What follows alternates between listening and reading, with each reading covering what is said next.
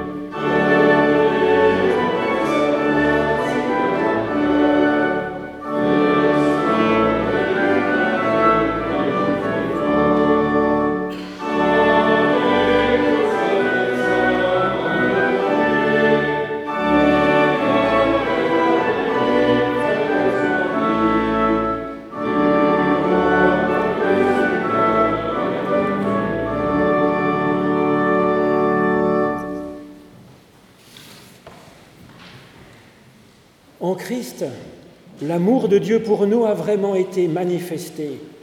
Il nous dit, Venez à moi, vous tous qui êtes fatigués et chargés, et je vous donnerai le repos.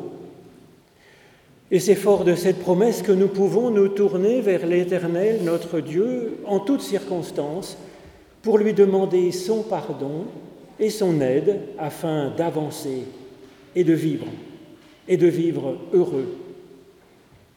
C'est ce que je vous propose de faire en suivant du cœur les paroles de ce psaume. J'aime l'Éternel. Il entend le cri de ma prière. Il incline son oreille vers moi. Toute ma vie, je l'invoquerai. J'étais pris dans les filets de la mort, retenu dans les liens de l'abîme. J'éprouvais tristesse et angoisse. J'ai reçu la force d'invoquer le nom de l'Éternel. Ô Éternel, je t'en prie, délivre-moi. L'Éternel est plein de compassion, notre Dieu est plein de tendresse. L'Éternel défend les petits. J'étais faible, il m'a sauvé. En Christ, il s'est penché vers nous et nous déclare Tes péchés sont pardonnés, ta foi t'a sauvé, avance dans la paix. Alors retrouve ta paix, ô mon âme, ô mon être et ma vie, car l'Éternel te fait du bien. Désormais, j'avance en présence de l'Éternel sur la terre des vivants. Je dirai combien il est bon de faire confiance en l'Éternel, combien nous comptons à ses yeux. Au cœur de la ville, je proclamerai ton nom, Éternel. Sur les parvis de la maison de l'Éternel, au milieu de toi, Jérusalem, je crierai, célébrez l'Éternel.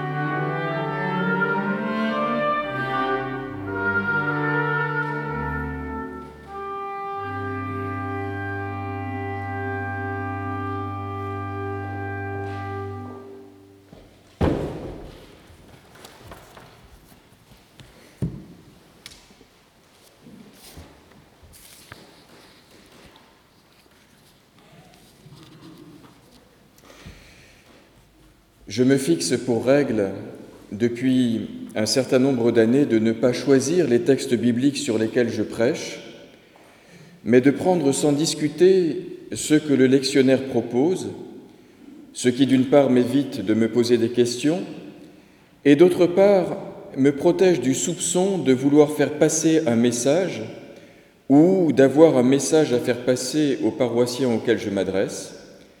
Et je tenais d'autant plus à le préciser aujourd'hui où, pour la première fois un dimanche à 10 heures, Marc Pernaud a eu la gentillesse de m'inviter à prêcher au temple de Vendœuvre et où, pas de chance pour moi, ni pour vous, le lectionnaire propose l'un des textes les plus choquants de l'Évangile, surtout quand on est riche, surtout quand on est très riche, et c'est le cas, je crois, particulièrement dans cette paroisse de la rive gauche, où Jésus nous dit que c'est super dur pour les riches de rentrer dans le royaume de Dieu et qu'il y a une solution simple à ce grave problème, c'est de vendre tout.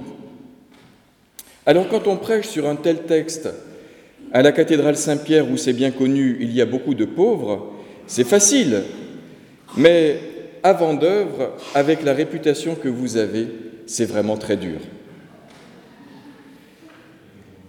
Alors avant d'ouvrir les Écritures, je prie pour être inspiré, pour que l'Évangile de ce jour nous inspire et nous instruise, afin que nous trouvions ici de quoi continuer notre apprentissage, puisque si nous sommes ici, c'est en tant que disciples, c'est-à-dire précisément comme des élèves, des étudiants, et que si nous ne sommes pas tout à fait sur des bancs de l'école, nous sommes quand même sur des bancs, les bancs d'une église, d'accord, mais bien des bancs, à écouter non pas le pasteur, mais le didascalé, le didascalé suprême. Nous traduirions ici par le professeur, l'enseignant, le maître de Nazareth, le rabbi de Galilée, comme des élèves qui écoutent un professeur.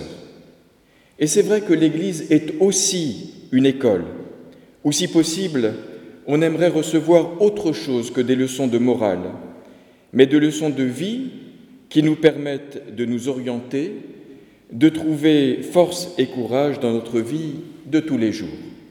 Alors, nous prions. Seigneur, ta parole est pour chacune et pour chacun d'entre nous ici la vérité. Sanctifie-nous par ta vérité. Amen. Et je vous invite à vous lever pour prier avec moi le cantique Ô Dieu, Père des Lumières et de tout don parfait.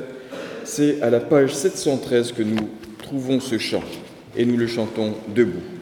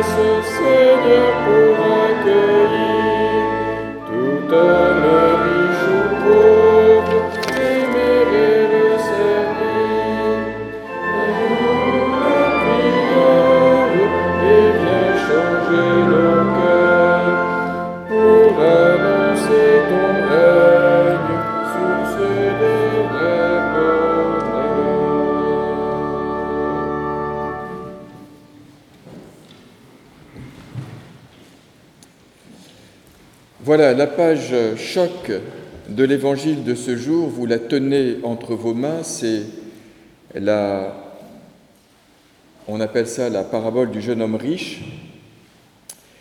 Elle succède immédiatement à une autre page non moins célèbre où des gens amènent leurs enfants à Jésus pour que Jésus bénisse leurs enfants.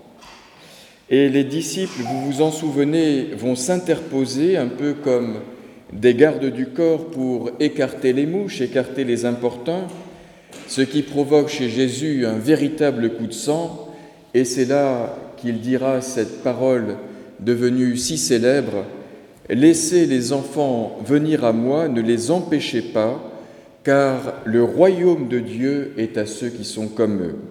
Et si vous n'êtes pas capable d'accueillir des enfants comme ceux-ci, vous n'avez aucune chance d'entrer dans le royaume de Dieu. Et donc, juste après avoir pris ces enfants dans ses bras, après les avoir bénis, Jésus se lève. Et au moment où il se met en route, un type surgit de nulle part, on ne sait pas qui c'est, on ne connaît pas son nom, on ne sait pas s'il est jeune, s'il est vieux, on ne sait rien de lui si ce n'est qu'il a une question extrêmement pressante à poser au bon professeur Jésus, au didascalé Agathos. Question que nos Bibles traduisent la plupart du temps ainsi Bon maître, que dois-je faire pour avoir la vie éternelle? Et le mot que l'on traduit par éternel est le mot grec aion, qui désigne en effet un temps sans limite. Et on pourrait très bien traduire cette question par que dois-je faire pour entrer dans l'éternité? Que dois-je faire pour entrer dans l'éternité? Cette question peut s'entendre au futur. Que dois-je faire pour entrer dans l'éternité le jour de ma mort? Comment être sûr d'entrer dans la paix de Dieu? Comment être sûr d'avoir accès à l'amour de Dieu le jour où j'entrerai dans son royaume. Mais on peut aussi entendre cette question au sens présent. Comment aujourd'hui je peux donner du poids à ma vie? Comment ancrer ma vie ici et maintenant dans ce qui est éternel, dans ce qui ne meurt pas? Comment donner à ma vie aujourd'hui, ici et maintenant, son poids d'éternité? Quelle que soit la manière dont on l'entend, il y a donc derrière cette question quelque chose de très important quelque chose qui touche à notre place dans notre monde et au sens même de notre existence. Parce que cette question sous-entend que si nous sommes là, c'est pour quelque chose. Nous avons quelque chose à faire. Et s'il y a une éternité, c'est ici et maintenant que je la fais, que je la fabrique, que je la construis, que j'y travaille. S'il n'y a pas de conditions pour vivre, puisque nos vies nous sont données, nous n'avons eu aucun autre choix que de l'accueillir, il y a une condition posée pour donner à nos vies du poids. On peut vivre et puis c'est tout, mais on peut vivre en donnant à nos vies leur poids d'éternité. Et la question est une question de méthode, comment on fait, comment on donne à nos vies que nous n'avons pas choisies un poids d'éternité? À cette question que peut-être vous vous posez vous aussi, Jésus a une réponse professorale assez classique, la réponse que n'importe quel professeur de son temps aurait donnée à sa place. Par deux fois dans les évangiles, la question lui est posée et par deux fois, il répondra exactement la même chose. C'est écrit.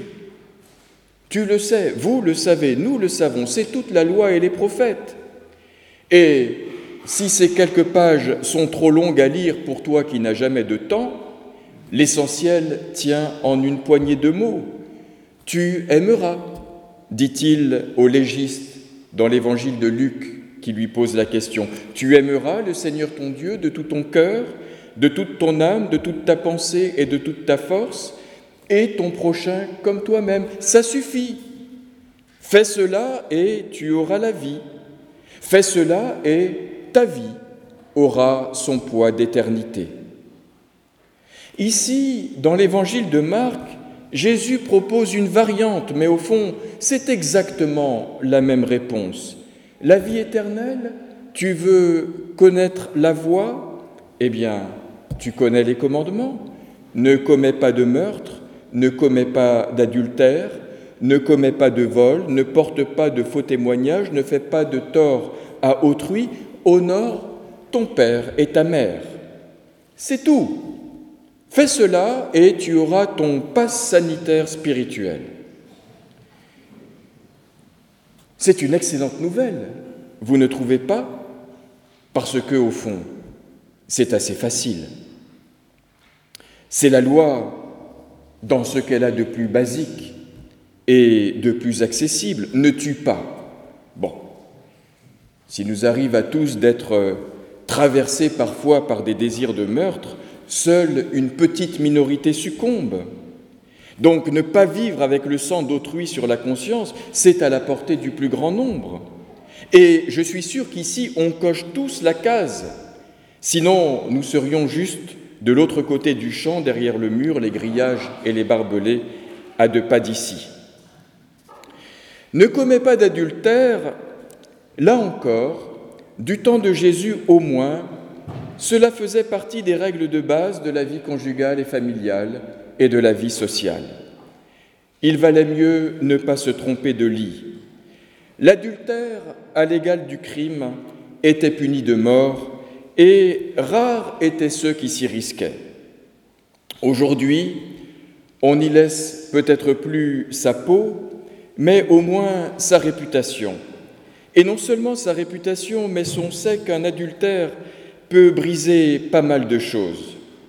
Et donc, si on peut s'y aventurer à ces risques et périls, chacun sait que ça coûte très cher au final et qu'on peut y perdre énormément. En tout cas, on y gagne rarement. Et je continue à imaginer que les gens prudents comme vous et moi font attention le soir venu à ne pas se tromper de lit. Ne commets pas de vol. Ça, il faut reconnaître que c'est un peu plus compliqué, on est d'accord.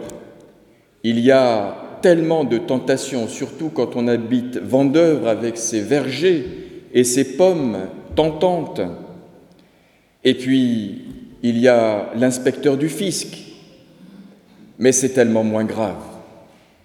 Moins grave que le meurtre, par exemple, moins grave que l'adultère.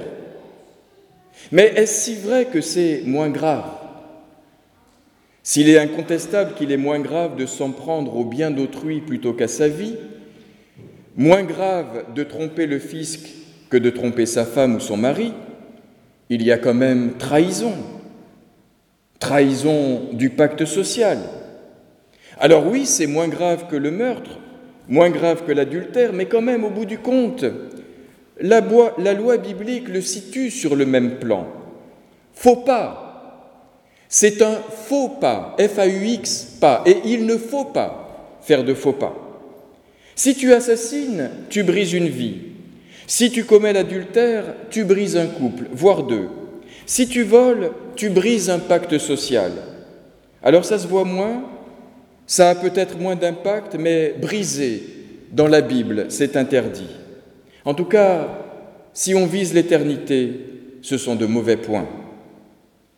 Et nous pourrions continuer à parler longuement sur ces commandements, entrer dans ce que chacun d'entre eux implique. Et si nous étions dans l'un de ces cultes dialogues que vous pratiquez ici chaque mois, nous réfléchirions ensemble à ce que peut signifier dans nos propres vies, dans nos propres communautés ecclésiales, familiales, professionnelles, sociales, les trois commandements qui suivent. Tu ne porteras pas de faux témoignages à l'égard de ton prochain, c'est-à-dire tu n'en diras pas de mal. Tu ne feras pas de tort à ton prochain. Honore ton père et ta mère. Prends soin de tes parents au jour de leur vieillesse, comme ils se sont occupés de toi au jour de ta jeunesse. Veille sur eux dans leur âge vénérable parce qu'ils se sont occupés de toi dans ton âge où tu étais vulnérable. Je crois que nous aurions beaucoup à méditer là-dessus, à faire nos examens de conscience, et je pense qu'à la fin, à la fin, on se dirait tous que finalement, oui, la loi c'est facile, mais il y a encore du boulot si on vise l'éternité. Pas tuer, ok. Pas d'adultère, ça va. Pas de vol, moins sûr. Pas de médisance, aïe aïe aïe. Ne faire aucun tort à autrui, que c'est dur. Et honorer mes parents à la mesure de l'amour et de l'attention qu'ils m'ont manifesté quand j'étais à la mamelle, c'est carrément impossible. Donc, il est vrai que respecter la lettre et l'esprit de la loi, c'est un très bel exercice spirituel et au final un sacré combat. Mais un combat pas contre l'autre, un combat contre moi-même. Et puis, une feuille de route très claire. Et dans l'hypothèse où l'on ne croirait pas une seconde à une vie après la mort, quelle importance Puisque vivre dans l'esprit et la lettre de la loi protège. Vivre dans l'esprit et la lettre de la loi assure une sécurité pour tous. Elle protège d'abord les autres de moi-même et du coup, elle me protège des autres. Et c'est absolument magnifique de voir que ma propre éternité se joue tout entière dans la manière dont je vais entrer en relation avec mon proche, ma prochaine, mon époux, mon épouse, mes enfants, mes collègues, les inconnus que je rencontre jusqu'à mes vieux parents. C'est là que tout se joue. C'est là, avec eux, par eux, grâce à eux, que s'ouvrent les portes de l'éternité, que je sois pauvre, que je sois riche, que je sois malade, en bonne santé, jeune ou vieux, mon passeport pour l'éternité passe par l'aujourd'hui de mon prochain. Mais l'homme ne s'en laisse pas compter. Ce sermon, il l'a déjà entendu depuis sa jeunesse. Et il l'entend comme chacun d'entre vous depuis sa jeunesse. Mais lui, il ne l'a pas simplement entendu depuis sa jeunesse, il l'a fait. Tout ce que tu dis, je l'ai fait, répond-il à Jésus, et je l'ai fait depuis ma jeunesse. Alors, quand Jésus l'entend répliquer, et répliquer si vivement à son petit sermon un peu rabâché, Jésus pose sur lui un regard amical et complice sans doute. Parce que Jésus, en excellent professeur qu'il est, et tu ne me démentiras pas Michel, comprend qu'en fait, derrière la question de son élève, il y a quelque chose d'autre, de plus profond, et cette question, je suis sûr qu'elle est aussi la nôtre et que nous pouvons la comprendre. Je la verbaliserai ainsi. Est-ce que tout ça, quand on le fait, ça suffit vraiment? Est-ce qu'on n'en fait jamais assez? En ai-je fait assez? Et là, c'est typiquement, on dirait, un problème de riche si cette expression n'avait pas une connotation péjorative. Parce que on pourrait dire que c'est un problème de riche si cette expression n'avait pas de connotation péjorative, parce que seuls les riches peuvent se payer le luxe de se poser la question de savoir s'ils en ont fait assez. Ne pas tuer, ne pas être adultère, ne pas voler, ne pas faire de tort à mon prochain. Je vous ferai remarquer que c'est un commandement négatif et que tous ces commandements négatifs suffisent. Mais il n'y a pas dans la loi de commandements positifs tels que faites du bien à autrui. Vous ne le trouvez pas. On vous demande simplement le minimum. Ne faites pas de mal. Mais une fois que vous n'avez pas fait de mal, vous vous dites, mais est-ce que ne pas faire de mal, ça suffit? Est-ce qu'il ne faut pas en plus que je fasse du bien? Et qu'est-ce que c'est faire du bien à autrui quand autour de moi les besoins sont si importants et sont si nombreux? Alors, voilà, la question que pose l'homme, c'est, au fond, Jésus, tu mets la barre où toi? C'est quoi la règle quand on a tout fait et qu'on se demande si on en a fait assez? Jusqu'où on va? Y a-t-il une limite à l'amour? Est-ce que c'est facile de dire que la mesure de l'amour, c'est d'aimer sans mesure, mais au fond, jour après jour, ça signifie quoi dans la loi, concrètement? Et c'est à cette question que Jésus va répondre, va et vends. Vends tout ce que tu as, donne-le aux pauvres et suis-moi. Alors l'homme, bien sûr, à ces mots s'assombrit. Il s'en va tout triste, pas seulement parce qu'il avait de grands biens, comme nous le signale l'évangéliste, ce qui est anecdotique, puisque comme Jésus lui-même, c'était tout à fait facile de s'en douter, mais parce que je crois sincèrement qu'à la vérité, la réponse de Jésus à sa question ne le surprend même pas. Elle le confirme au contraire dans ce qu'il pensait, dans ce qu'il savait et dans ce qui taraudait sa conscience. C'est qu'au fond, tout au fond de lui, cet homme savait très bien, comme nous tous, aussi bien que nous, qu'il n'en ferait jamais assez, que nous n'en faisons jamais assez. On aimerait, mais ce n'est pas possible, et on pourrait invoquer mille raisons plus valables et plus légitimes les unes que les autres pour ne pas tout vendre il y a ma femme, il y a mon mari, il y a mes enfants, il y a mes vieux parents, il y a les salariés qui dépendent de moi. Mais au fond, cette question demeure. En ai-je fait assez? Va, vends tout ce que tu as, donne-le aux pauvres, tu te feras un trésor dans le ciel, et viens, suis-moi. Lui, à ces mots, je reprends l'Évangile, devint sombre et s'en alla tout triste, car il avait de grands biens. Alors, Jésus regarda autour de lui et dit à ses disciples, Comme il sera difficile à ceux qui possèdent des richesses d'entrer dans le royaume de Dieu. Les disciples étaient stupéfaits, ils étaient choqués de ces paroles. Jésus, reprenant la parole, leur dit, mes enfants, comme il est difficile d'entrer dans le royaume de Dieu, il est plus facile à un chameau de passer par le trou d'une aiguille qu'à un riche d'entrer dans le royaume de Dieu. De plus en plus déconcertés, les disciples se demandaient entre eux, Mais alors, qui peut être sauvé? Jésus les regarde et dit, Pour les hommes, c'est impossible, mais pas pour Dieu, car tout est possible à Dieu. Nous aussi, nous sommes choqués, comme les disciples, mais nous aurions parfaitement tort d'en rester là.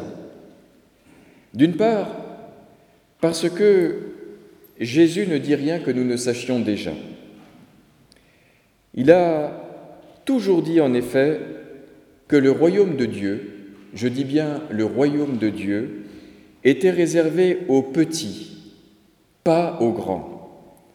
C'est comme ça, et c'est génial.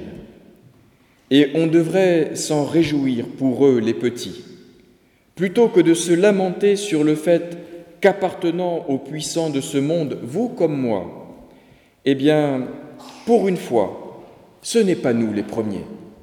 Pour une fois, ce n'est pas nous les premiers. Et ce n'est pas grave, parce que ce sont eux les petits qui ici le sont.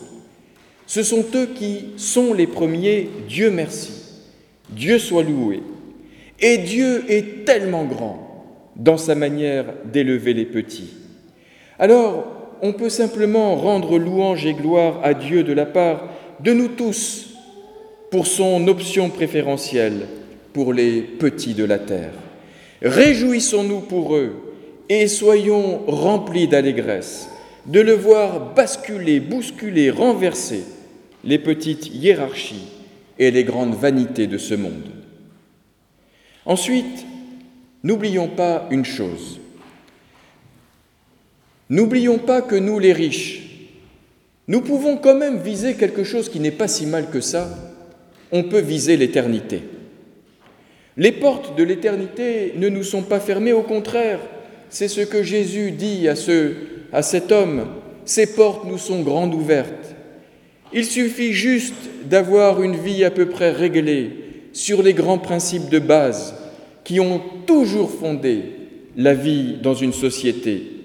Et on y arrive sans trop de problèmes, pourvu qu'on soit d'accord de faire un peu d'exercice contre soi-même en nous contenant, en nous limitant, en nous empêchant. Qu'est-ce qu'un homme? Un homme, c'est quelqu'un qui s'empêche, fait dire Albert Camus à son père. Et c'est une admirable définition, si profondément biblique, si profondément éthique de la condition humaine. Qu'est-ce qu'un homme Quelqu'un qui s'empêche? On sait enfin, mais là c'est vrai, on peut le dire, c'est nettement plus dur, c'est quasiment même hors de notre portée. On sait qu'on peut faire plus que s'empêcher. On peut faire plus que de viser la vie éternelle. On peut même viser d'entrer dans le royaume, mais pour ça, eh bien, il faut aller vers le moins. Il faut aller vers la dépossession. Il faut aller vers le dépouillement. On peut vendre tout et donc non plus seulement donner aux petits, mais se faire petit, devenir comme eux, devenir à notre tour l'un d'entre eux. Et là, oui, Jésus l'a dit, même les portes du royaume nous seront ouvertes.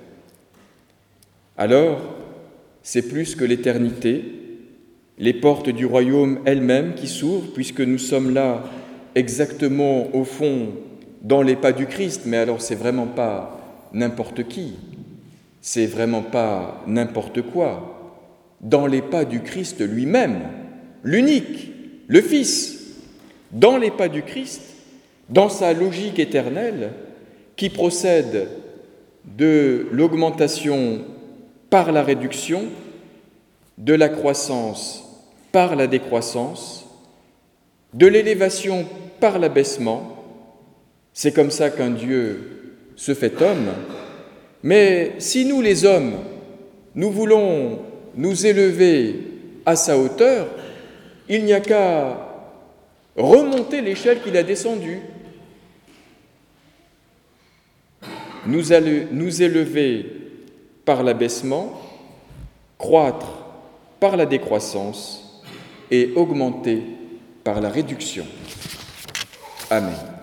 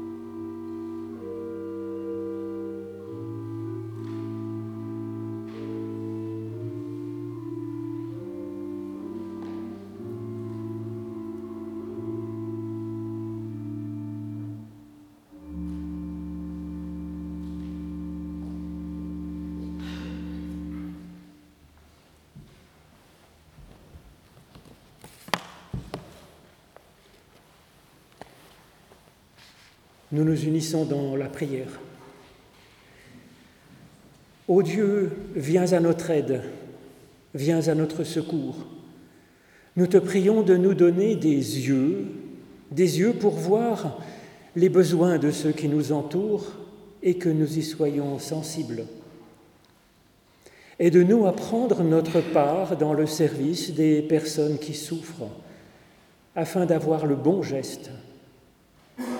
Les malades, les endeuillés, les révoltés, celles et ceux qui se sentent mal, celles et ceux qui te cherchent sans te trouver peut-être. Accorde-nous d'être témoins de ta fidélité envers nous et de tes bons soins de tous les jours envers tes enfants.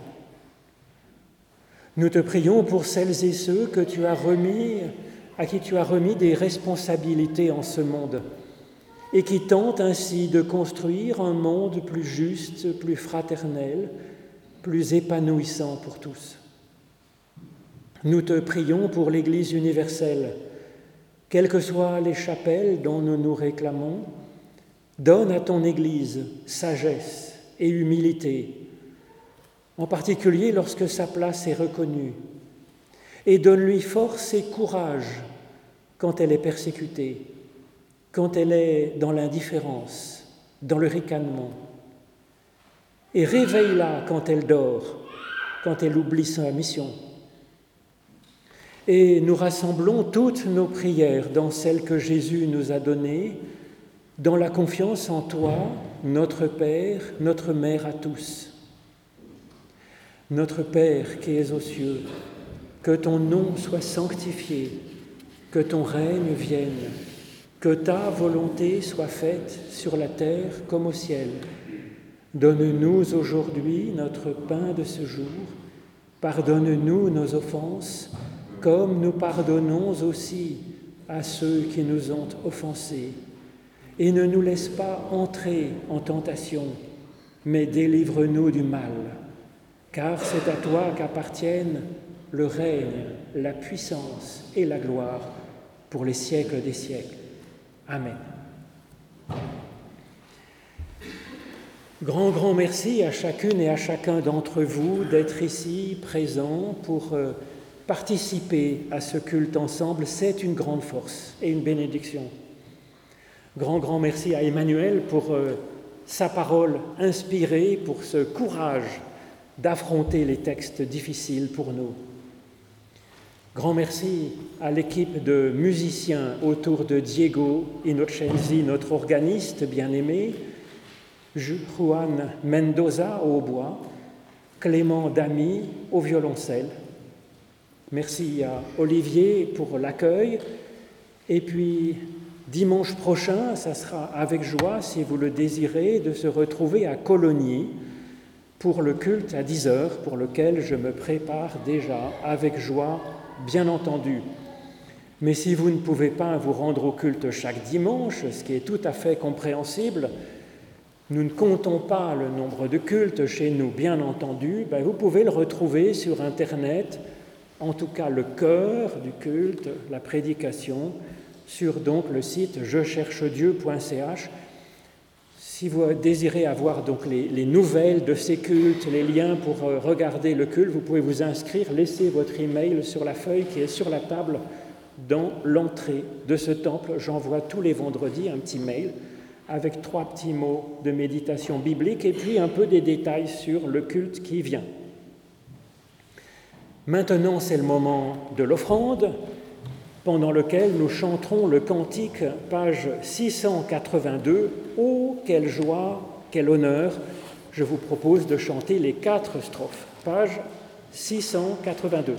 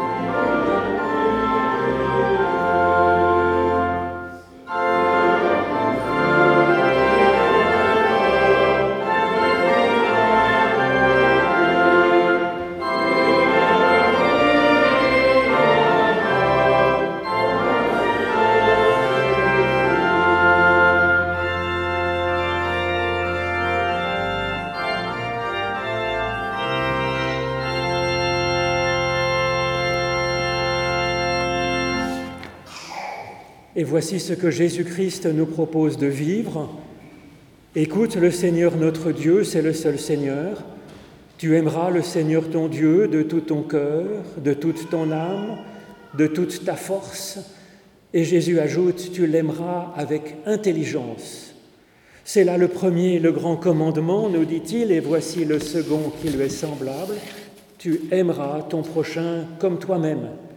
Et pour trouver la force, le cœur, l'intelligence à cela, nous recevons la bénédiction qui nous est donnée directement par Dieu à l'intérieur de nous-mêmes, qui nous est donnée au singulier selon le livre des nombres sur chaque personne individuelle.